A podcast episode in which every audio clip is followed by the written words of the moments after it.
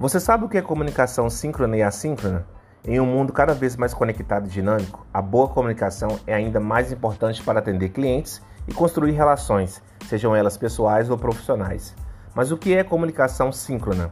A comunicação síncrona é quando temos a oportunidade de falar com alguma pessoa de maneira direta, ou seja, o emissor passa a mensagem e o receptor responde, sendo que o diálogo ocorre naquele momento.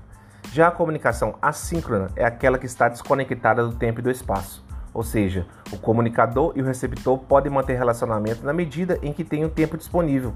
Alguns exemplos de ferramentas de comunicação assíncrona são WhatsApp, e-mails e SMS. Na comunicação assíncrona, estar online não significa estar à disposição. A pessoa do outro lado pode estar ocupada, realizando alguma tarefa ou simplesmente tratando com prioridade um assunto mais importante.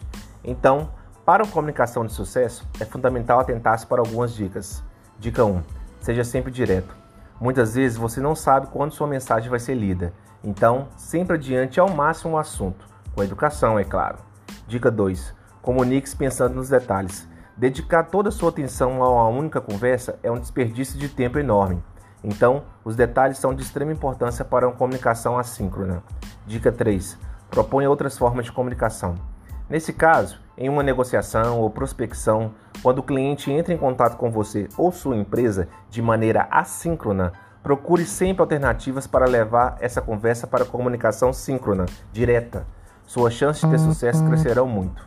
Dica 4. Respeite o tempo do seu interlocutor. Na comunicação assíncrona, tudo ocorre no tempo que o interlocutor tem disponível para você ou para seu assunto. Portanto, não seja chato ou impaciente. E aí, o que achou dessas dicas? Coloque em prática e nos diga como foi o resultado. Até mais!